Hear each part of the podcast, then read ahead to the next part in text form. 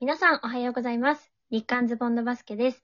この番組は、レバンガ北海道ブースターのズボンが、その日にあった日本バスケ情報を拾っていきます。ありがとうございます。今日もね、はい有識者のかなぽんさんに来ていただいてますんで、よろしくお願いしはいこんばんはます。おはようございますはい。はい。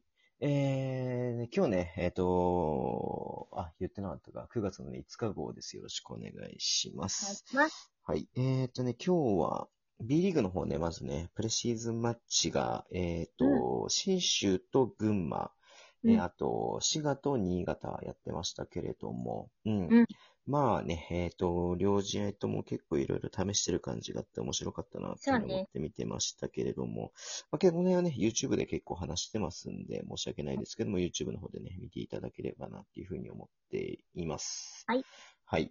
で、ちょっとね、一つだけトピックとして挙げたいのが、うん新潟ね、えっ、と、アジア特別枠を獲得しました。うん。うん。フィリピン国籍の23歳の、えー選手で、えっと、なんだっけ、コービー・パラスっていうね、選手コービーです。さんね。はいすごい名前だはいね。大そうだ すごい名前だよね。はい。うん。大卒なんでね、えっ、と、プロでのキャリアはないんですが、初めてのね、うんプロキャリアを日本でスタートさせるということで、うん。うん。まあ、198の3番選手なんでね、日本では素晴らしく、え重宝されるんじゃないのかなめちゃめちゃ使えるんじゃないっていう感じだようね。んうんうん。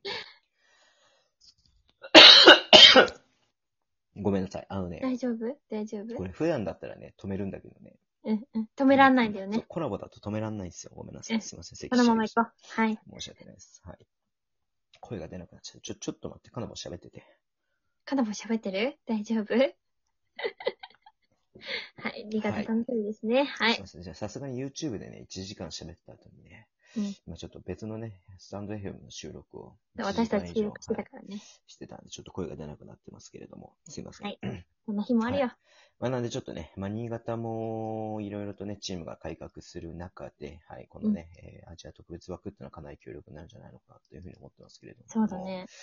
レバンが取らないんかね、アジア枠、幾何枠取ってないからね。あと一人取れないの？取れるよね。取れるよ。12人で、かつ、ねえまだアジア枠とね、えー、幾何枠使ってないので。そうだよね。だから私はちょっとどうなのかな？このまま行くのかな？うんどうなのかなって思ってるけど。はい。まあ、チームが指導してる中でね、またこれで急にポンと入ってきてもなんか難しさみたいなのもあるとは思いますけれども、まあまうん。はい。まあ、取ってもいいんじゃないのかなっていうふうに思うし、取らなくてもいいんじゃないのかなっていうふうに思ってます。はい。うん。はい。今日これですよ。はい。うん車椅子バスケ男子代表が、えー決勝ね、アメリカ戦に臨みましたけれども、うん惜しくも、本当に惜しくてね。本当に美味しかったよ。だって勝ってた時も結構あったんだからさだだっ。てね、えっ、と、こう、さ4クォーター残り3分とか4分ぐらいの時は勝ってたよね。うん。そうなの。だって6点ぐらい離した時もあったからさ、そうだよね。はい。ずっとこのままって思ったけどね。はいに結果言わせてください。64対64点差でね、えー敗戦となりましたけれども、はいかなぽんはすごく感動してたみたいですが。そうなの。もう終わった瞬間もう涙が止まらなくてね。うんうんうん。まあ本当に両チームすごかったし、やっぱりさ、車椅子バスケでもアメリカって強いから、うん。それに対して日本はあれほどにやって、で、あの、アメリカの選手があれほど喜んでいて涙を流してる姿を見て、日本はそれだけね、王者アメリカを苦しめたんだっていう部分もあったしさ。ねはいはいはい。はい。めちゃくちゃ良かったっすよね。でも本当僕最初見てた時に、なんか8-0のランとかでね、始まったんで、うんうん。あれ？アメリカあんま強くないの？とかって思ったんですよ。あなたももう、あもう金メダルじゃないのってちょっと思ってた部分があったんですけれども。そんなことなかったさすね。がね。いやー、ちょっとだから、1クォーターの終わりも良くなかったね。えっ、と、うんリードで終えられそうだったのに結局。スリーポイントとか決められて、うんうんうん同点でね、1クォーター終えてしまって、うん。まあ、その後ね、ちょっとペース持ってかれた部分もありましたけども、だね。えー、3クォーターかはね、えーうん逆に日本がリードして終えるというね、形だそうったんですなの。あけれども。そこ熱かったよね。うんだから日本中がもうさ、日本行けってなってる感じもすごく熱かったし、はいはいはいはい選手もさ、なんか、あの、タイムアウトで戻ってくるたびにみんなもうさ、んもう、うんうん頑張ろうみたいな、笑顔をむしろ見せてるぐらいの感じで。本当に。だから女子バスケの時も銀メダルで思ったけど、うん本当にすごいなうんっていう一言だよね。ただただ。うんそうね。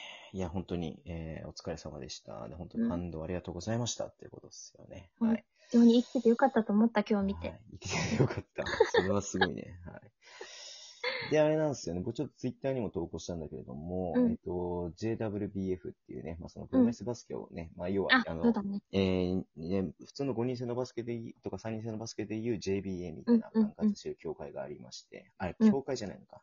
連盟っていうのか。はい。一うん般社団法人日本車椅子バスケットボール連盟っていうのがありまして、はい。うんそこでなんかね、ちょっと、あの、個人でね、あの、支援、サポートできる、スポンね個人個人ができるんだもんねはい。年額3000円のコースと年額1万2000円のコースがあって、うん。